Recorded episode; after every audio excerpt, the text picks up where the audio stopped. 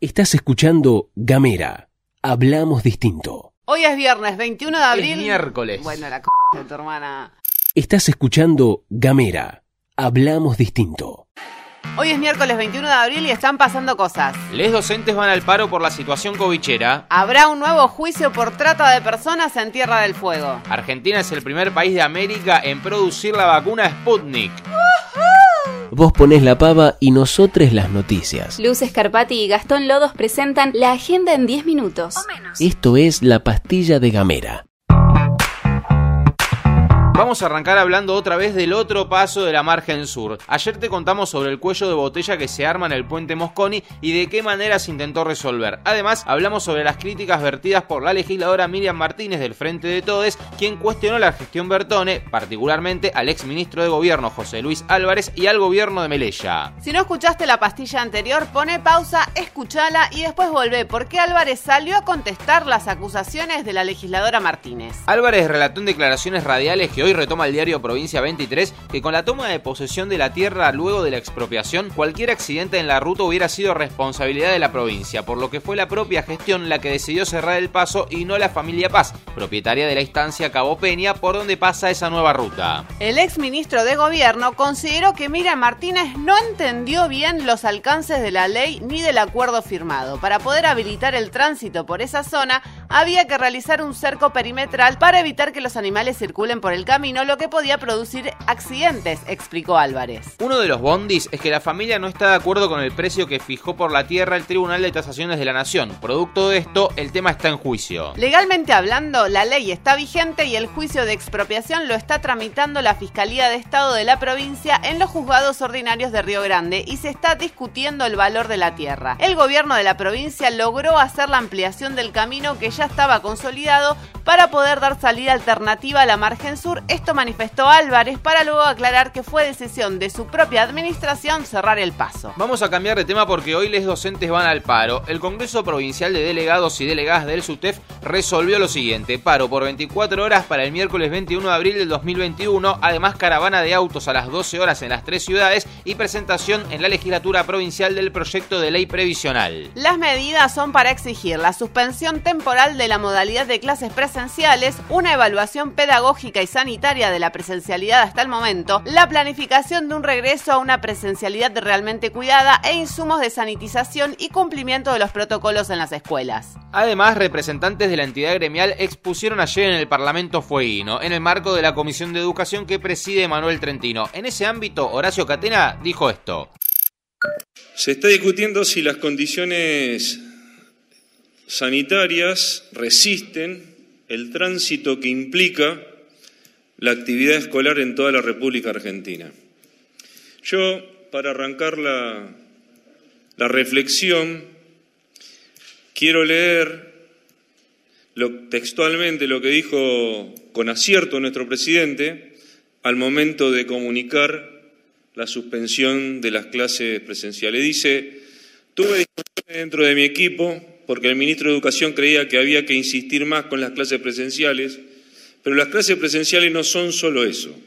Hay que ir a un colegio primario, estar en horario de salida, ver cómo las madres se agolpan frente a la puerta y el contagio puede hacerse más fácil, ver cómo los chicos juegan entre sí cambiándose los barbijos y en todo este tiempo he escuchado a todo. Dice nuestro presidente, con acierto lo que suscribimos y por eso hemos pedido la suspensión preventiva también en el ámbito de la provincia. En este punto vamos a hablar de la cuestión sanitaria en Tierra del Fuego. Ayer el colega e integrante de la casa, Gabriel Ramonet, resumió en su cuenta de Twitter, en base a información oficial, que los internados en terapia intensiva aumentaron 154%, de 11 a 28. Hubo 11 fallecidos, se aplicaron 12.389 dosis de vacunas, todo esto en cuatro semanas. Además, en ese periodo de tiempo, los casos aumentaron un 65,74%, de 327 a 542. En Ushuaia, el aumento fue de 60,93%, de 192 a 309.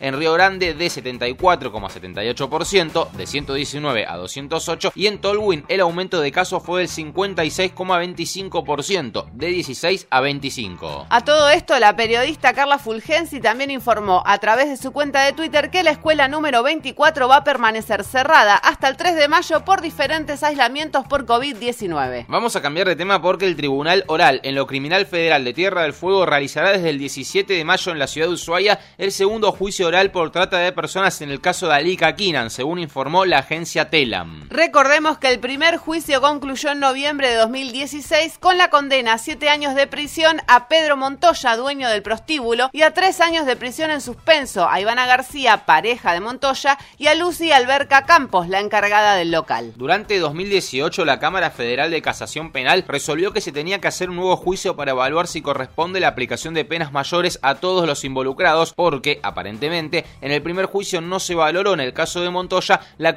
conformación de una organización de tres o más personas, y en cuanto a García y Alberca Campos, que no fueron partícipes secundarias, sino coautoras del delito de trata. Ese mismo fallo pidió que se revise la indemnización económica dispuesta a favor de Alika Kinan, al considerar que el monto dispuesto durante el proceso se basa en un periodo de explotación de la víctima de dos semanas, cuando en realidad fueron dos años. Voceros judiciales explicaron a Telam que en este caso no volverán a declarar ni las víctimas, ni los testigos, ni los imputados, ya que se tomarán en cuenta sus dichos en el juicio anterior. Tenemos economía Literatura, y género. Tenemos música, identidad identidad. y humor. Cuando quieras, donde quieras. Donde quieras. Encontra nuestros podcasts En gamera.com.ar. Vamos a contarte todo lo que sabemos de la noticia bomba que tenían guardada y que fue revelada en Twitter desde Rusia. Desde la cuenta oficial de la vacuna Sputnik, el Instituto Gamaleya, donde se fabrica, anunció que Laboratorios Richmond lanzó la producción de Sputnik en Argentina y de esta manera somos el primer país de América Latina en fabricarla. Estamos muy entusiasmados con la posibilidad de producir la vacuna Sputnik V en Argentina, una vacuna con la que ya estamos protegiendo a gran parte de nuestra población con excelentes resultados. Será una gran oportunidad para avanzar en la lucha contra la pandemia, no solo en Argentina, sino también en América Latina. Esto afirmó el presidente Alberto Fernández. El proceso fue llevado adelante con total discreción. Fíjate que nadie en ningún medio lo pudo filtrar. Y el paso a paso consistió en que el laboratorio Richmond fermentó, formuló, filtró y envasó 21.000 dosis 1 y 2 de Sputnik B, de las que sacó una muestra que fue llevada a Rusia en el último vuelo para realizar el control de calidad. En relación a esto, hace minutos habló en Radio 10 la asesora presidencial Cecilia Nicolini. Se producen tres lotes consecutivos, ¿no? Para poder también eh, certificar el proceso de producción, que también es muy importante.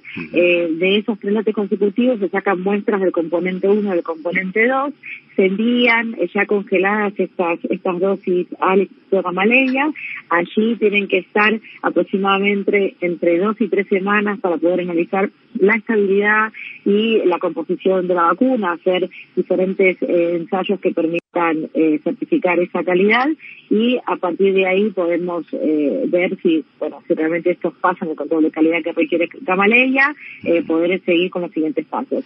De no pasar, esto, esto puede suceder, esto es un producto biológico, se tiene diferentes pasos, hay que ser bastante prudente que si no llega a pasar el primer control de calidad no significa que eso está mal o que fracasa, sino que muchas veces es un es, es un proceso que hay que repetirlo en algunas ocasiones para poder alcanzar estas calidades y ajustar ese proceso productivo al máximo para que sea esta vacuna formidable con la que contamos. Esperamos que hasta ahora todo indica que va todo muy bien, pero tenemos que ser prudentes y esperar los resultados y en todo caso seguir trabajando para, para conseguirlo en el menor tiempo posible. El plan, en principio, es que venga el elemento activo de la vacuna, que se envía congelado a unos 60 grados bajo cero, y que el laboratorio argentino haga todo el proceso hasta llegar a los frasquitos listos para la aplicación. Esto permitiría acelerar el proceso de contar con la vacuna terminada en un tiempo mucho menor que importándola como se viene haciendo hasta ahora y además tener una proyección exportadora al resto de Latinoamérica. Ahora bien, la cosa no es tan sencilla, de hecho se viene lo más difícil porque Nicolini adelantó en el audio que escuchamos que el proceso puede tener correcciones, algo que sucede en cualquier trabajo científico. Pero además, una vez que se pase el control de calidad, hay que pensar en la producción a escala y en función de eso Marcelo Figueiras, el titular del laboratorio Richmond, Planta que inauguró Cristina en 2011. expresó que el plan es producir un millón de dosis a partir de junio y 5 millones millones por mes a partir de agosto. Esto implica no solo que hay que tener paciencia, sino también que en el medio el laboratorio Richmond logró un fideicomiso para construir una planta de biotecnología para producir vacunas en territorio argentino. El proyecto del fideicomiso se llama Vacuna de Inmunización para el Desarrollo Argentino y de esas siglas saldrá el nombre de la vacuna producida en nuestro país, Sputnik Vida. Nos vamos, nos despedimos, te deseamos una excelentísima jornada.